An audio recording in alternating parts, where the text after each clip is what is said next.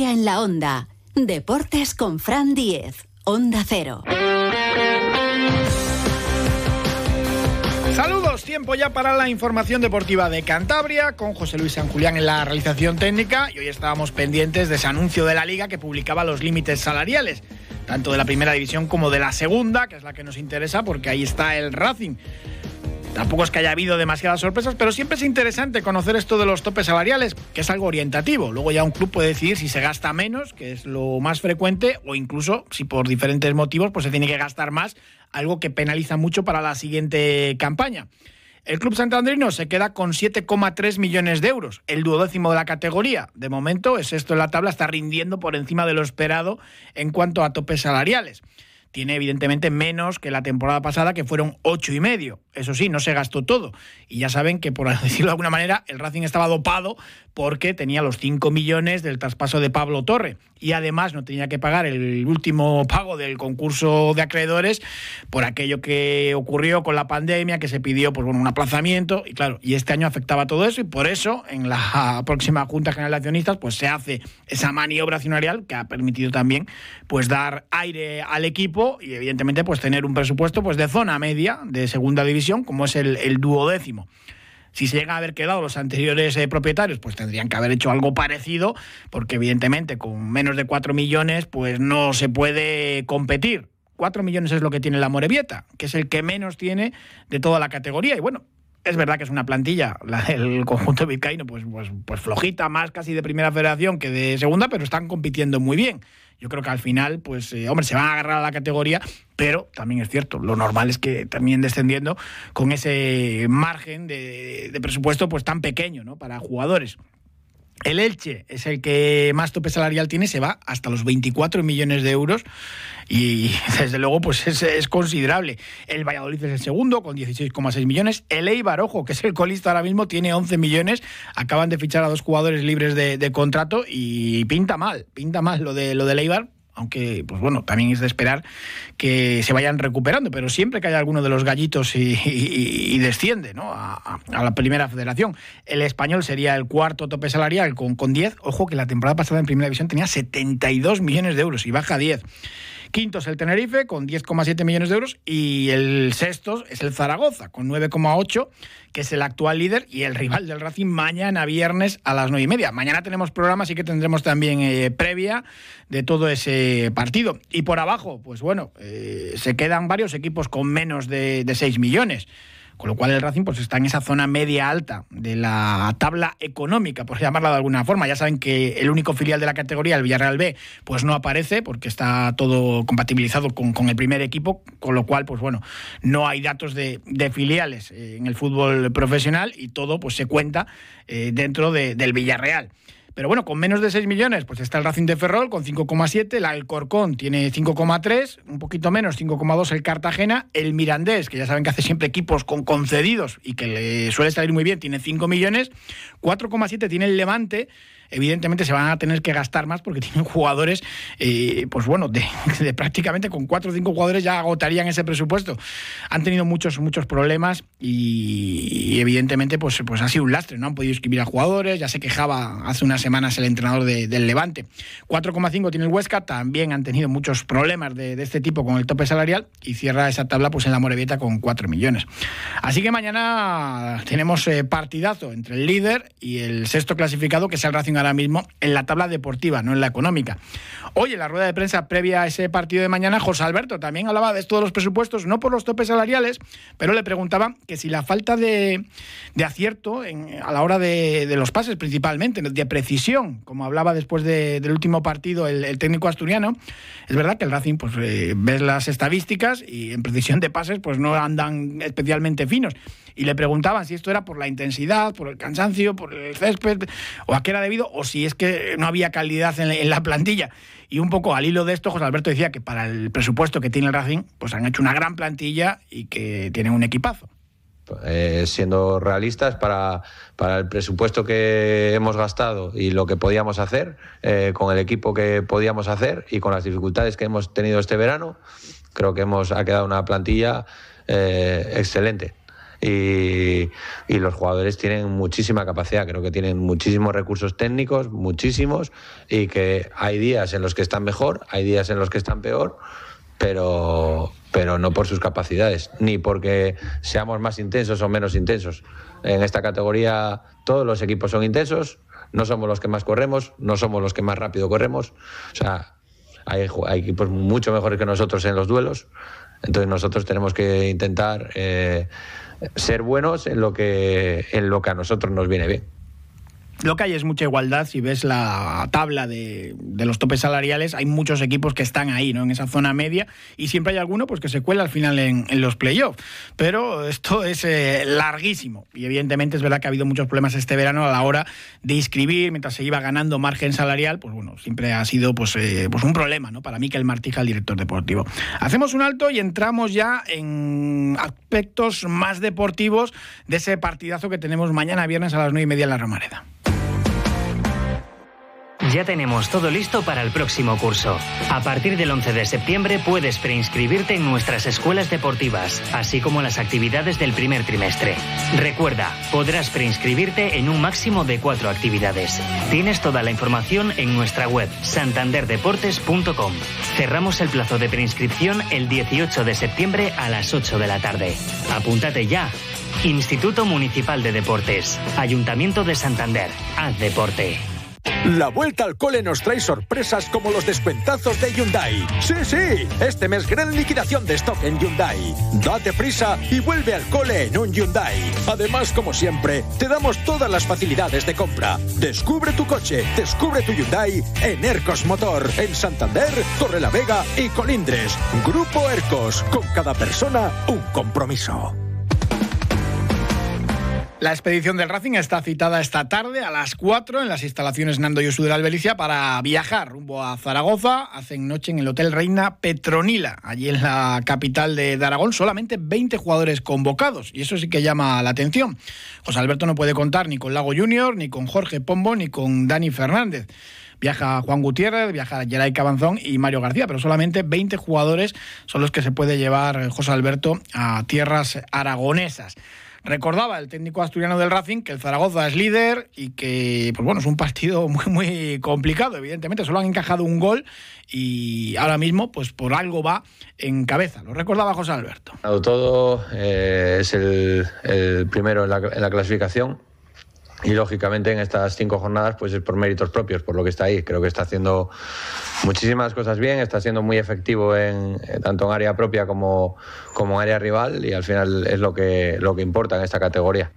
Es que ha ganado los cinco partidos. Eso sí, Fran Escribá, el entrenador del Real Zaragoza, hablaba de que el partido va a ser eh, igualado entre el Racing y el Zaragoza y que evidentemente, eh, pues bueno, eh, el equipo santanderino está haciendo muy bien las cosas y elogiaba al Racing de José Alberto. Bueno, es un equipo que está haciendo muy bien las cosas. Es cierto que ya el año pasado, con la llegada de José Alberto, mejoró mucho y aquí tuvieron un partido complicado por las expulsiones que se encontraron en la primera parte pero era un equipo que ya el año pasado mostró que tenía, que tenía muchas cosas buenas y este año ha empezado fenomenal. Ha mejorado, tiene, ha mejorado la plantilla, tiene mucha calidad. Es un equipo con seguridad defensiva y luego de medio campo hacia adelante ha juntado gente muy interesante, con, ya digo, con mucha calidad y lo están haciendo muy bien. Creo que va a ser un partido difícil en el que vamos a tener que tener mucha paciencia porque ellos han demostrado que están muy bien. La verdad es que es un equipo que está que está en un buen momento también y creo que va a ser como tantos otros partidos de la categoría, va a ser un partido de, manejarlo, de tener paciencia, porque va a ser un partido igualado y difícil. José Alberto hacía un buen análisis del Real Zaragoza, se nota que ha visto todo al equipo Maño y también recordaba el partido de la temporada pasada, ya con José Alberto en el banquillo del Racing, se cayó allí 4 a 1, pero por un, encuentro marcado totalmente por el árbitro. Recuerden que expulsó a Íñigo Saimaza y a Parera y el Racing terminó goleado en la Romareda 4 a 1. Esperemos que no se parezca en nada a lo que veamos mañana a partir de las 9 y media. Este es el análisis del rival que hacía José Alberto. Hablaba José Alberto del Real Zaragoza y como les digo, hace un extenso análisis, sobre todo destacaba la eficacia que está teniendo y lo más curioso, que junto con el Racing es de los equipos que más abajo eh, defienden también, en bloque bajo, y eso eh, llama bastante la atención, eso sí. Eh, lo explicaba el técnico del Racing. Defienden muy atrás porque normalmente se suelen poner rápido por delante en el marcador. Si tengo que quedarme con, con una palabra, lo destacaría por eficaz. Creo que, que, es el equipo más anotador o que mayor diferencia de goles tiene. Eh, es un equipo que está entre los mejores eh, en lo que es eficacia de finalización de la categoría hasta este momento y que es el menos goleado porque lleva un gol eh, recibido. Entonces, eh, en su área también, también es eficaz. sí es cierto que, que, es de los equipos que juega más en, en bloque bajo del campeonato junto con nosotros pero también es cierto que claro que es un equipo que ha ganado hoy o en, los 450 minutos que van de, liga pues igual eh, iban por delante en el marcador en 400 entonces eso también es influyente de cara a lo que puedas hacer, ¿no? Y es un equipo muy peligroso en, las transiciones. En las transiciones tienen ahí a, los dos puntas que, normalmente se quedan descolgados y que, que tienen velocidad, tienen gol, tienen eh, capacidad de ese equilibrio. Eh, bueno, creo que Zaragoza ha hecho una de las mejores plantillas de, la liga y por eso está ahí. Es verdad que llega con bastantes bajas al partido de mañana el equipo aragonés, pero bueno, el Racing también. Lo único que lo comentaba Fran Escriba es verdad que, se han concentrado todas en el lateral izquierdo. Tenía dos en plantilla, Nieto se ha lesionado, que además está en un momento de forma extraordinario, para seis meses, prácticamente siete meses en la última jornada. Y justo su sustituto, un lateral eh, francés eh, muy ofensivo que, que habían fichado esta temporada, pues también se ha lesionado esta semana. Con lo cual, pues bueno, para el lateral izquierdo va a tener que jugar, seguramente lo haga con, con francés central, Alejandro Francés, central de la sub-21, que es diestro, pero es un jugadorazo también. Es un plantillón la que tiene el Zaragoza. Así que a Fran Esquivat tampoco le preocupaba lo de no contar con un lateral izquierdo específico. Tenía claro quiénes eran mis dos laterales izquierdos, como todo el mundo. Ahora no tengo a ninguno de los dos. Eh, va a ser una situación muy natural. Al final estamos, no nosotros, si uno mira, repasa cualquier equipo de primera y de segunda, encuentra gente eh, que juega a pierna cambiada, ya no digo en interiores y demás, pero en esas situaciones también. Prefiero que no, no es una. Eh, veo el problema solo en que me faltan dos jugadores, pero la solución va a ser natural. Y estoy convencido que no, un poco en la línea de lo que he dicho antes, no va a haber excusa de ningún tipo porque no tengamos un lateral izquierdo, porque el que salga lo va a hacer muy bien.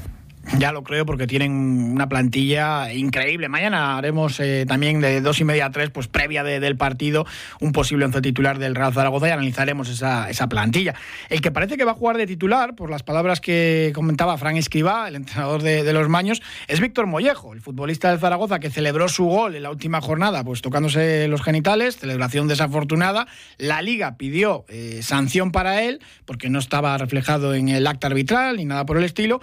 El comité de competición no le ha sancionado directamente, eh, con lo cual tiene que tratar este tema la semana que viene, comunicárselo a Zaragoza. Hoy todavía no se lo había comunicado y a partir de ahí el Zaragoza ya ha dicho que va a recurrir y veremos a ver qué es lo que ocurre. Pero claro, Mollejo puede jugar ante el Racing sin ningún problema. Tuvo unas pequeñas molestias que le ha impedido entrenar a, principios de la semana, pero ya decía Fran Escribá que simplemente era por si le sancionaban, pues no forzarle. Mm, en el momento que ya se supo que esta semana podía jugar, pues ha entrenado con normalidad y ha dicho que seguramente sea titular eh, para enfrentarse al Racing. La semana que viene, quizás, y dependiendo del recurso del Zaragoza, pues veremos a ver eh, si sancionan o no a Víctor Mollejo, que se enfrenta de uno a tres partidos mínimo.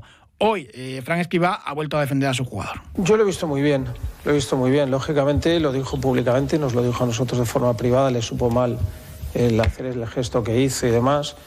Pero yo lo digo y lo digo yo en mi nombre, no lo digo en nombre de nadie. Me parece, lo digo sinceridad, me parece ridículo todo lo que se ha montado con esto. No, no, es un gesto sin más. Además, yo, cuando, como lógicamente nosotros volvemos a ver los partidos para ver errores y demás, lo volví a ver y se nota clarísimamente que es una expresión de alegría, eh, que, no es el gesto más bonito del mundo. Obviamente no era un gesto bonito, pero se ve claramente que no hay ninguna provocación, ni, ni, trato, ni gesto despectivo hacia nadie. Esa alegría de decir, he peleado un balón hasta el final, me lo he llevado por lo que se lo llevó y, y marcó. Y lo que demostró así, como diciendo, hemos compartido muy difícil, hemos ganado eh, porque el partido estaba difícil y eso sentenciado el partido. Y ya está, es un gesto de alegría. ¿Qué es feo? Pues es feo. pero, pero es que pensar ahí ahora, mirar todo con lupa para decir, oh, el gesto es, es una provocación o es, es esto, es de lo otro. No, existe nada, me parece, yo digo en serio, el chico está afectado porque le, le sabe mal que se estropeara, entre comillas, una victoria tan difícil por una cosa así, pero yo espero que al final quede todo en una anécdota porque no tiene otro sentido. Pues algo le van a sancionar, sobre todo porque esa celebración recordaba lo que hizo Rubiales en el palco en la final del Mundial Femenino. Mañana protestan las aficiones unidas del Zaragoza y del Racing por los horarios de los partidos. De los ocho encuentros que, llevamos, de los cinco, eh, pues bueno, han sido ya unos cuantos nocturnos. Le preguntaba a José Alberto también por esta cuestión y esto es lo que decía. No, no al equipo, sino yo creo que perjudica más a la afición. Es evidente que, que para la afición jugar partidos de viernes o de, o de lunes eh, pues creo que todos estamos de acuerdo en que no, no, tiene mucho sentido. Pero es lo que hay. O sea, nosotros somos profesionales, tenemos que adaptarnos a, a los horarios que la liga nos pone y, no tengo mucho más que decir. Es para todos lo mismo. O sea, todos creo que vamos a jugar más o menos el mismo porcentaje de viernes y de lunes. Entonces, bueno, Cuanto primero lo quitemos, pues más jugaremos de sábados y domingos y más eh, cómodo será para nuestra afición y, más cómodo también será para nosotros de plantear pues semanas y microciclos de normales, ¿no? De, siete días, en, en, todos los horarios que han salido, los que hemos jugado ya y los que han salido, eh, ni una sola semana hemos tenido de, un microciclo normal de siete días. Entonces, bueno, eso también afecta a la preparación, aunque, repito, no es ninguna disculpa ni, ni queja, porque estamos todos igual. En la Copa de la Reina no hubo sorpresas. El Racing Fémina se adelantó en Tanos ante el Granada, rival de la máxima categoría, pero al final el Club Nazarí acabó ganando 1 a 4. Un alto y seguimos hablando de deporte. Decimosexto Festival de la Migración de las Aves. 15, 16 y 17 de septiembre en Santoña. Charlas, rutas, stands, talleres infantiles, concurso de fotografía. Organizan Consejería de Desarrollo Rural y Ayuntamiento de Santoña. Información en avescantábricas.com. Dicen que hay trenes que solo pasan una vez en la vida. Muchas personas ni siquiera tienen esa oportunidad. En AMPROS creamos oportunidades laborales mejorando la calidad de vida de personas con discapacidad intelectual o del desarrollo. Descubre todo lo que hacemos en ampros.org. AMPROS, creando oportunidades para las personas. En septiembre nos vemos en la plaza. Miércoles 13, Luz Casal y Andrés Suárez. Jueves 14, Miguel Poveda y María Pelae. Info y entradas en laplazasantander.com y en el corte inglés. Patrocinan Ayuntamiento de Santander, Ferroluz, Alufasa. En septiembre vuelve la música a la plaza en Cantabria Infinita. Más por descubrir.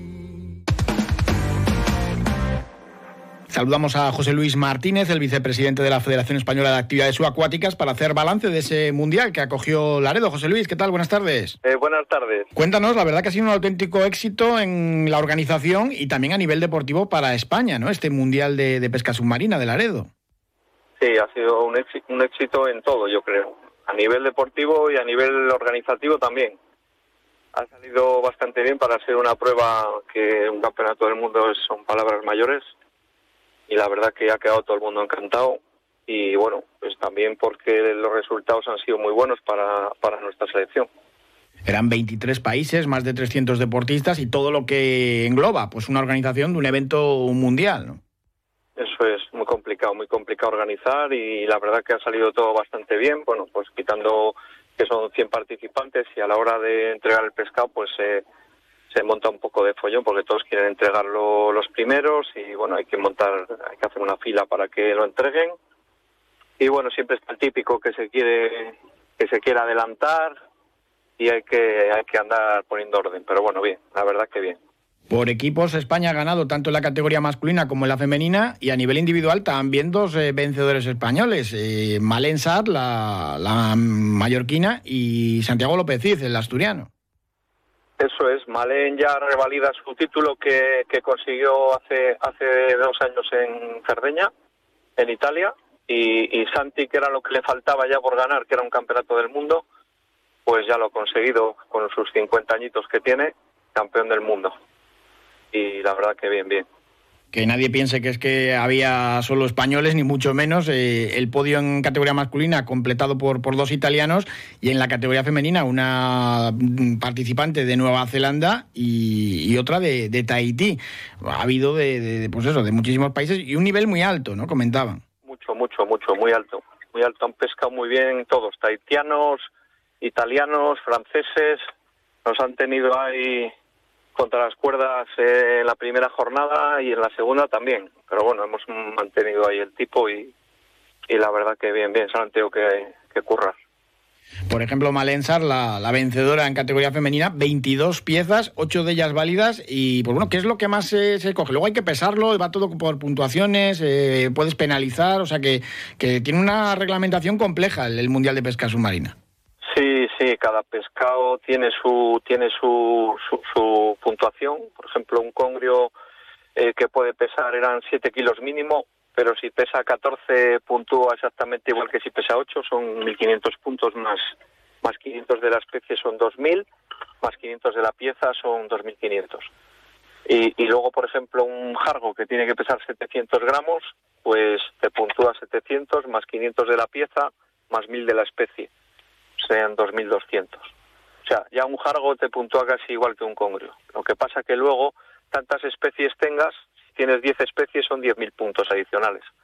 O sea, es, es un poco compleja la puntuación para el que no lo entienda dirá, juego vaya lío, pero, pero es sencillo. Al, final nosotros ya lo tenemos en un programa que te lo va sumando automáticamente. Sí, pero bueno, que se trata de, premiar esa variedad de, de presas, ¿no? Eso es lo que te digo. Si contra más especies distintas tengas, tienes bastante más ventaja. ¿Y el Laredo, qué tal? ¿Había abundancia de peces o no? Bueno, estaba justito, el mar estaba demasiado bueno, muchas embarcaciones, cuando, cuando hay tanta embarcación y tanto ruido, el pescado se esconde, eh, se mueve más, es complicado, es complicado. Y luego los participantes, pues bueno, tienen también sus, zonas asignadas, su tiempo, eh, eh, es complejo, ¿no? pescar tanto en tan poco tiempo la zona asignada no tiene, ellos tienen una zona para todos, pueden pescar donde, donde quieran, dentro de las coordenadas que se les da, ellos pueden ir y venir, pueden pescar, puede pescar uno, salirse de ahí y entrar otro, o sea, es, y luego tienen sus cinco horas para pescar. ¿Y luego qué se hace con, con todo ese pescado? Todo el pescado se lo ha llevado Caritas.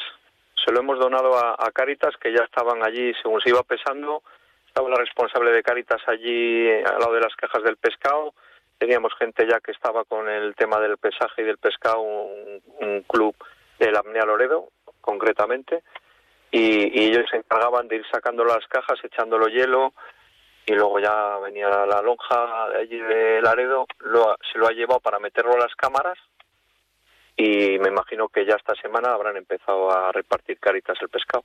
Bueno, pues mira, eso está realmente bien.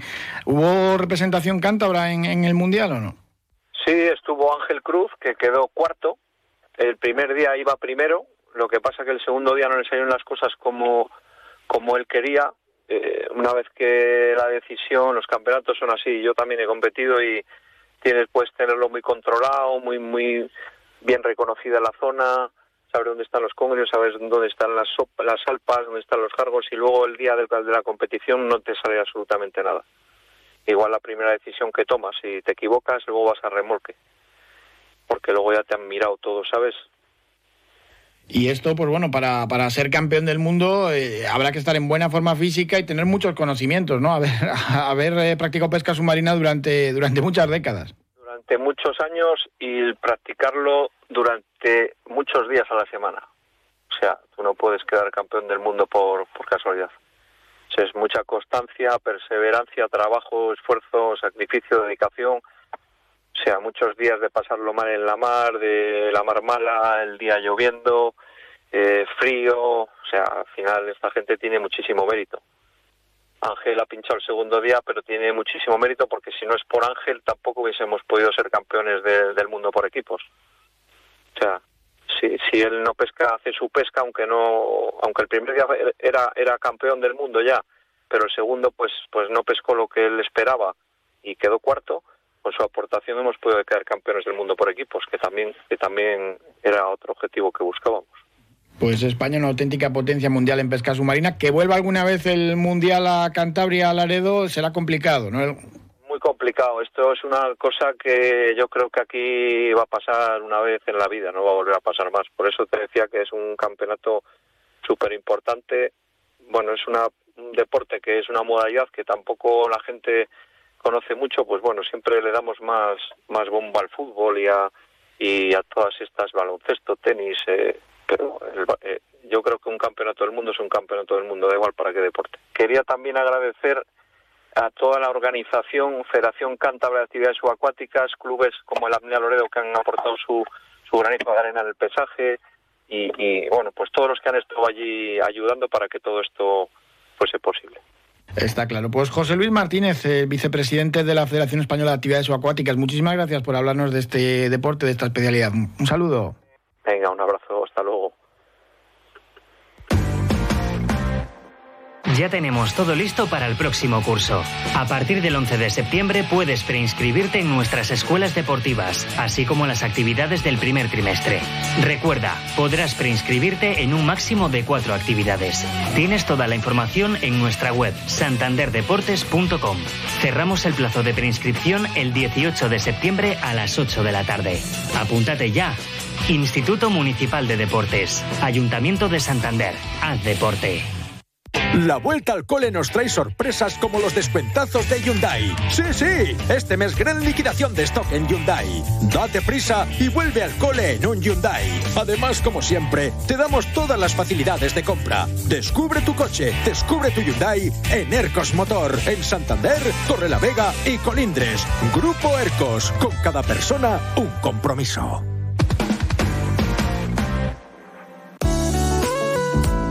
Una semana más hablamos de salud con Murprotec en la onda. Muchas veces se asocia erróneamente la humedad al invierno, cuando es un fenómeno que también se produce en los días de calor.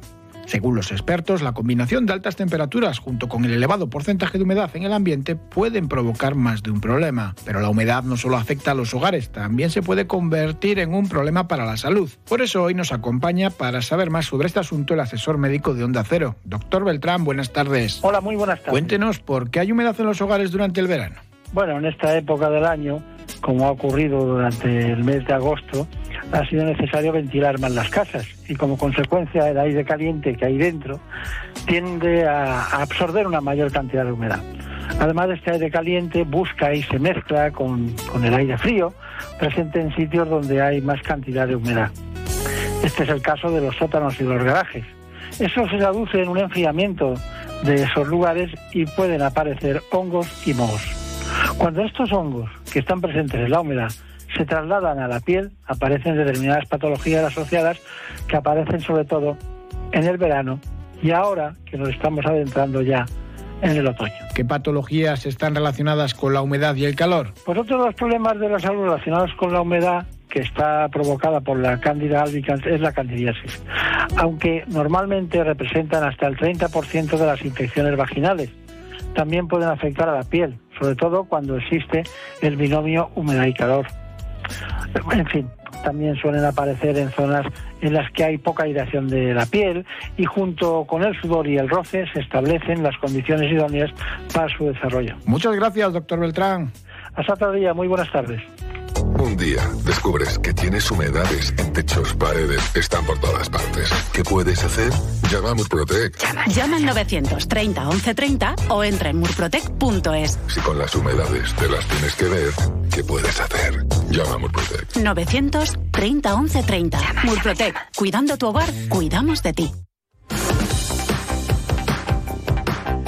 Hemos tenido hoy sorteo de la Copa Federación en su fase nacional con tres equipos cántabros en el bombo. El Laredo jugará en Logroño ante la UDL. El Bimenor va a recibir al Entregu, un equipo asturiano. Y la gimnástica de Torlavega se va a enfrentar al Urense. Los partidos se disputan entre semana, el 27 de septiembre.